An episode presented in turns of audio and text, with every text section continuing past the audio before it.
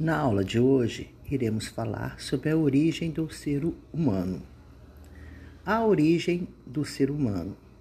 Temos duas versões sobre a origem do ser humano. A primeira é o criacionismo. Essa teoria defende a ideia de que todos os seres vivos e toda a matéria existente no universo foram criação de um Deus. Essa teoria baseia-se na Bíblia, no livro de Gênesis. Outra teoria é o evolucionismo. A teoria mais aceita para explicar a origem do ser humano baseia-se no estudo de Charles Darwin, que afirmou, no século XIX, que o ser humano e todos os seres vivos são resultado de um longo processo de evolução. Os seres vivos teriam passado por uma seleção natural, provocada pelas mudanças no meio ambiente. Sendo assim, só as espécies capazes de se adaptarem teriam sobrevivido. Segundo ele, seres humanos e macacos teriam descendido de um ancestral comum. Antepassados do ser humano.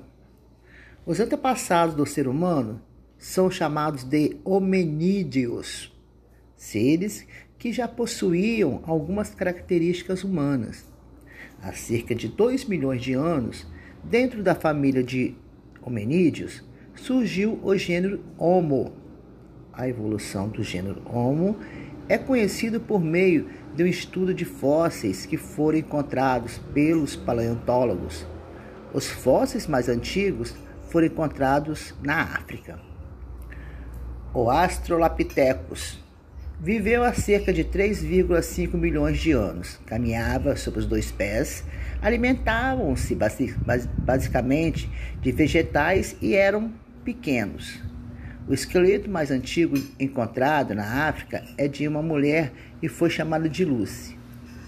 Homo habilis, considerado o primeiro representante do gênero Homo, viveu há cerca de 2 milhões de anos na África foi chamado de homem habilis no sentido de habilidoso, por ter construído os primeiros instrumentos de pedra e madeira, utilizando-os na prática de caça, incluindo assim a carne na sua alimentação. Homo erectus é o descendente direto do Homo habilis, caminhando aquele mais ereto que este, daí seu nome. Aperfeiçoou instrumentos de pedra, com os quais caçavam animais grandes. Foi o primeiro homo a aprender a usar o fogo, conseguindo assim adaptar-se às regiões mais frias da Ásia e Europa. Homo sapiens neandertal. Muitos estudos de restos de esqueletos foram encontrados em cavernas, daí a expressão homem das cavernas.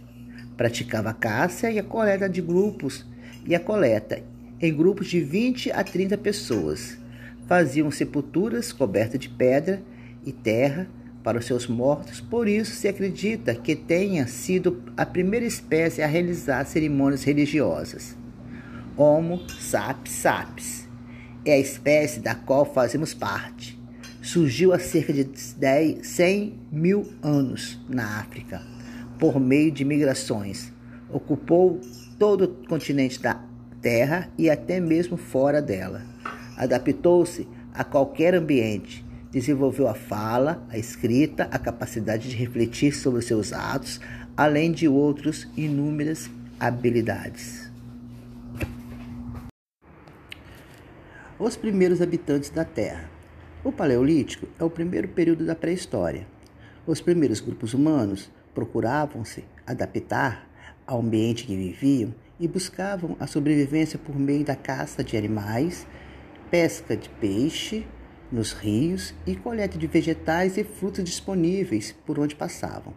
Os primeiros seres humanos eram nômades e estavam em constante deslocamento, fugindo das intempéries da natureza ou de animais selvagens, como também em busca de espaço que pudesse fornecer alimentos ou proteção para o momento.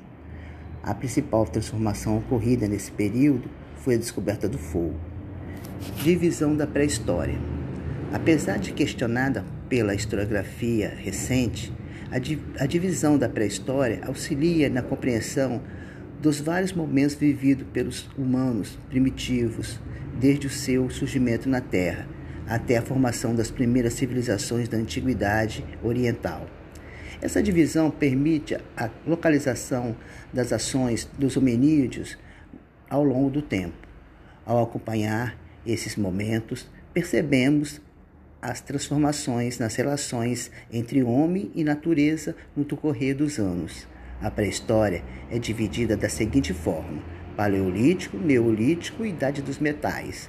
No Paleolítico, o primeiro período é caracterizado pela caça, pesca, coleta de frutos e descoberta do fogo. Neolítico, os hominídeos tornaram-se sedentários, iniciando a prática da agricultura. Idade dos Metais é marcada pela, pelo uso do metal no cotidiano dos primeiros grupos humanos, com a produção de armas para combater animais ferozes ou grupos inimigos.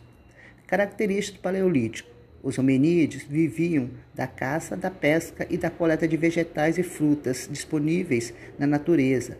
Eles eram nômades, ou seja, estavam em constante deslocamento e não tinham lugar fixo para morar pois eram vulneráveis aos fenômenos naturais. A descoberta e o controle do fogo permitiram o aquecimento com relação ao, ao frio, espantar animais silvestres e assar os alimentos. Períodos do Paleolítico. O Paleolítico é chamado também de período da pedra lascada, pois os hominídeos utilizavam as pedras que estavam à sua disposição para afiar suas lanças ou criar objetos cortantes que facilitavam a caça de animais e a colheita de frutos. O Paleolítico foi dividido em três fases: inferior, médio e superior. No período inferior, a 2,5 milhões de anos a 250 mil anos antes de Cristo, o período mais antigo da pré-história. Os primeiros hominídeos eram dependentes do meio em que viviam e precisavam se adaptar para sobreviver. Usavam pedras lascadas para fabricar objetos necessários para seu cotidiano. A caça era uma prática corriqueira e a, caça, e a carcaça dos animais eram consumida na sua totalidade. A carne matava a fome e a pele servia de cobertor para os dias mais frios. Os ossos eram usados como amuleto ou como instrumento de corte. Nesse período aconteceu a primeira divisão do trabalho da história, os homens eram responsáveis pela caça, pesca e a segurança dos grupos, enquanto as mulheres cuidavam das crianças e da coleta de vegetais e frutos. Paleolítico Médio, 250 mil anos a 50 mil anos antes de Cristo. No Paleolítico Médio ocorreram significativas mudanças na vida do, do, dos primeiros grupos humanos, principalmente após a descoberta do fogo e o seu controle. O fogo foi utilizado para eliminar iluminar o interior das cavernas, espantar animais silvestres e assar a carne dos animais caçados. As relações sociais solidificaram-se, pois os grupos reuniam-se em torno da fogueira. Paleolítico Superior, 50 mil anos a 12 mil anos antes de Cristo. As experiências adquiridas no períodos anteriores deram aos hominídeos conhecimento sobre o ambiente que viviam e o que tornou suas ações mais eficientes. A caça continuava uma prática corriqueira. Os hominídeos conseguiam construir armadilhas e capturar animais de grande porte como o mamute. As mudanças climáticas desse período motivaram transformações na vida dos hominídeos. A glaciação fez com que esses grupos ficassem mais tempo nas cavernas. A luz do fogo iluminava o seu interior e aquecia o frio. Foi nesse momento que a pintura rupestre tornou-se prática corriqueira. Idade Moderna o Renascimento. As mudanças ocorridas na Europa, como o desenvolvimento do comércio e das cidades e a expansão marítima, foram acompanhadas por um intenso movimento cultural. Essas transformações faziam os europeus acreditarem que viviam em um, em um novo tempo, muito diferente daquele que imperou durante toda a Idade Média. Por isso, os europeus dos séculos XIV e XVI acreditavam estar presenciando o verdadeiro renascimento. Assim, em grande parte da Europa, começaram a surgir escritores e artistas preocupados em expressar os valores daquela nova sociedade. Em grande parte, essas atividades culturais eram financiadas por ricos comerciantes e banqueiros. Na imagem, detalhes do quadro A Santa a Última Ceia de Leonardo da Vinci, na pintura renascentista começa a surgir a perspectiva. Até então, os artistas davam pouca importância à noção de profundidade. De certa forma, o surgimento da perspectiva representa as mudanças de forma de interpretar o mundo europeu renascentista. Ideias e práticas do Renascimento. O comércio com o Oriente permitiu que muitos comerciantes europeus, principalmente de cidades de Veneza e Florença, na Península Itálica, acumulassem grandes fortunas.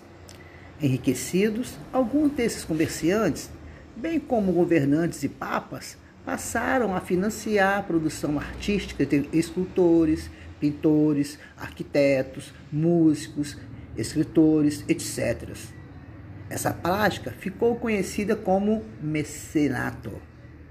E ao mesmo tempo que impulsionava as artes e a ciência, contribuía para reafirmar a autoridade política daquelas pessoas que financiavam e protegiam os artistas Afinal, os que recebiam financiamento expressavam, em grande parte, valores defendidos pelos mecenas. Entre os séculos XIV e XVI, a produção artística e literária foi intensa e variada, que esse período recebeu a denominação de Renascimento ou Renascença. Esse movimento teve início na Península Itálica, onde se localizavam cidades de intensas atividades culturais, como Florença, Veneza. A partir desses polos, o movimento se, alastrou por toda a Europa.